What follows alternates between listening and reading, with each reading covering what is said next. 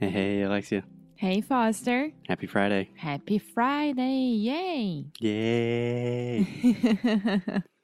so, Alexia, today we are talking about something that is very close to your heart. and your heart as well. Um, You love going there. Don't start lying to me on my face directly like that. lying to my face. Sorry. Lying to my face directly like that. Yeah, so today we are going to talk about an American business that is called Costco. And before we begin, I do want to clarify that even between Americans, there there's some discussion, there's some arguments about if you say Costco or Costco. Yeah, my student, he asked me yesterday if it was Costco because of the T, because it's C O S T C O, right? Yeah. So technically it would be like cost, like the price, and then co like Company. So I imagine the more correct way to say it would be Costco, So hard. Costco. but it is a little bit difficult. So at least everyone in my family, all my friends, we say Costco. Costco. And that's it.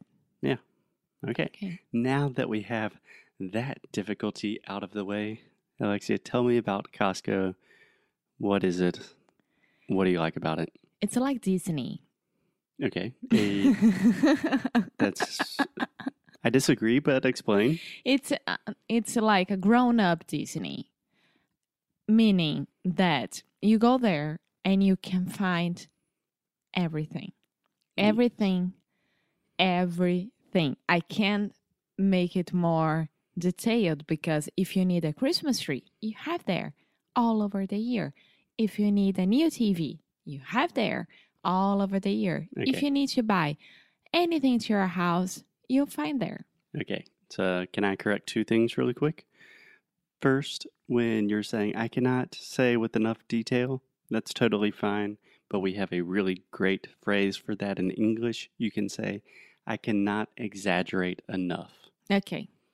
Cool. I was trying to find in my head this phrase, but I was like, okay, I won't get it right. So let me do it my way. And it worked. Which is always a good strategy. Yes. Secondly, when you were saying all over the year, that just yeah, that doesn't doesn't sound totally natural to a native English speaker. You could say throughout the year, Throughout or you could say the entire year the entire year. or the whole year. okay. So you have a lot of options, but all over the year, it just sounds a little strange. okay. Cool, cool. So you were saying it's an amazing place like Disney. Can Yeah, you be a but it- Um, little more specific? But people would think, okay, you can find all of this in Walmart, right? What's the Yes. difference? The difference is price and quantity. Yes. So, if you are looking for a new TV, any kind of TV, you find there for a better price. Don't ma- don't ask ask me why. I just know that there you have the better price. For example, um, Apple Watch Series Four. Usually, you're gonna find it for four hundred dollars more or less. There, it's three hundred and something something. Yes, and Alexia is very up to date with the prices of the Apple Watch. I don't know why. Tô jogando informação. Yeah. so, just a little bit of background on Costco. It's an American company or is founded by American founders. It is the second largest retailer in the world. So, Walmart, number one, Costco, number two. But it is a huge, huge company and extremely profitable. Yeah. So if you want to go to Costco to buy things, like for example, us, for this two weeks that we're staying here in Daniel Island, we went there to buy food because it's um, the perfect. Um, how can I, it's uh, like the perfect Perfect. uh, what? option Yeah. for us It's a great option. Yes. Um, and then if you go there to buy food, you'll only be able to buy You will only be able. you will only be able to buy large or big quantities, right? yes. So a good way to say this is you can only buy in bulk. And what? In bulk. In bulk. Yeah, in bulk means in large quantities. Yeah, you're not going to be able. We, you will not going to be able to buy what you won't be able to buy one bread. One piece of bread. Yeah, one piece of bread. This is so hard. I don't know why you guys say that piece of bread. I One don't bread. either, but it's the way we say it, and it's a very common mistake for you and all of our students. When talking about bread in English, we don't say a bread. I always hear Alexia and many, Everyone. Mm, yes, all Brazilians say, "Mmm, that's a very nice bread," and Piece that of just bread. sounds ridiculous to English speakers. We say, "A nice piece of bread." Okay. So just let me explain the business model a little bit. So Costco, they make their money by selling a lot of stuff, but in super large quantities. So you are not going to find, I don't know, let's say one piece of meat or one cheeseburger. You have to buy 20 cheeseburgers, yeah. 100 cheeseburgers. Or 72 quiches. yes. So I was actually looking right here, Alexia. We have our receipt from Costco. Just some of the cool things you can get. We bought 72 mini quiches for, do you remember how much? I think it was $13. Ah, gente, cadê o quiche? É... Do you want me to find it?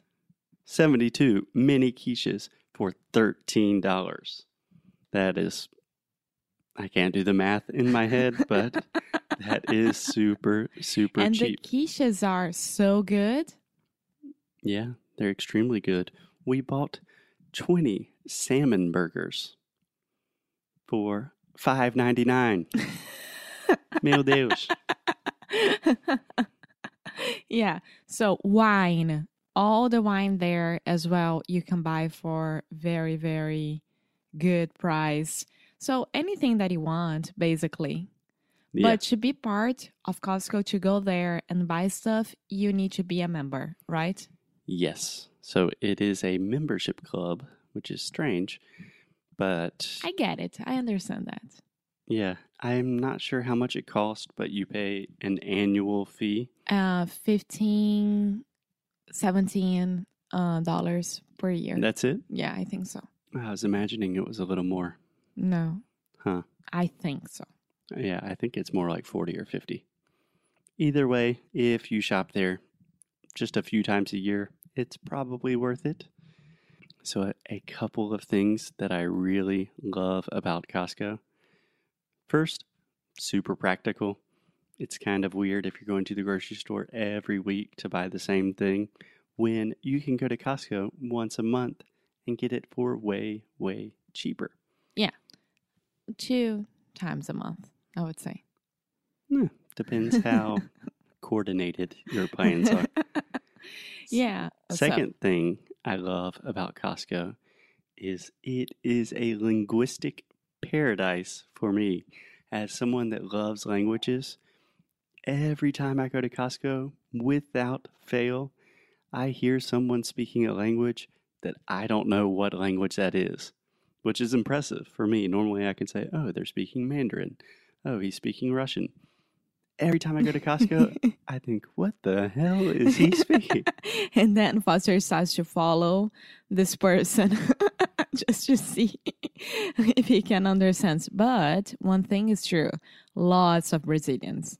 Yes, we saw many Brazilians in Costco last week. And for some reason, Alexia, normally when you see Brazilians in the US, you are super excited and open to being like, Oi, tudo bem? This time I didn't want to because I look at them like very surprised that I w- was listening, hearing Portuguese. But the girl looked at me and told her mom. the girl looked at me. yeah, looked at me and told her mom, Mãe, eles estão olhando estranho pra gente. Tipo, Sério? uh-huh, that's why I didn't talk to them. Oh, I was just imagining you were so excited about whatever thing you were looking at. You know Costco. me. I would ask everything about them. yeah. Yeah. But the third thing that I think is amazing, they don't use plastic bags. yeah, which is very smart because they have everything in super large quantities, which means they just have The boxes, boxes. that they recycle. So when you check out, they give you all of their stuff in old boxes that they're just reusing. And it's perfect for you because you put inside your car, nothing breaks, and you go back home, everything's okay, and no plastic bags, which is amazing. Yeah. Yeah. So if you are visiting the United States, go to or Costco. many of the other countries where Costco now exists, United Kingdom, Mexico, Canada. There's one in Japan. Yeah. They're everywhere now. One day, Brazil. I don't think so. But I would recommend take a day off from the outlet and go to Costco. If you're staying for like a month and you want to save some money, it's a good way to do it. Oh, yeah. Okay. So here you are with this new idea of Costco inside your head. Go to Google, search everything about it, and that's it. Strange topic for Friday, but that's it. Guys, have a great week. We will see you again on Monday. We love you. Ciao, ciao.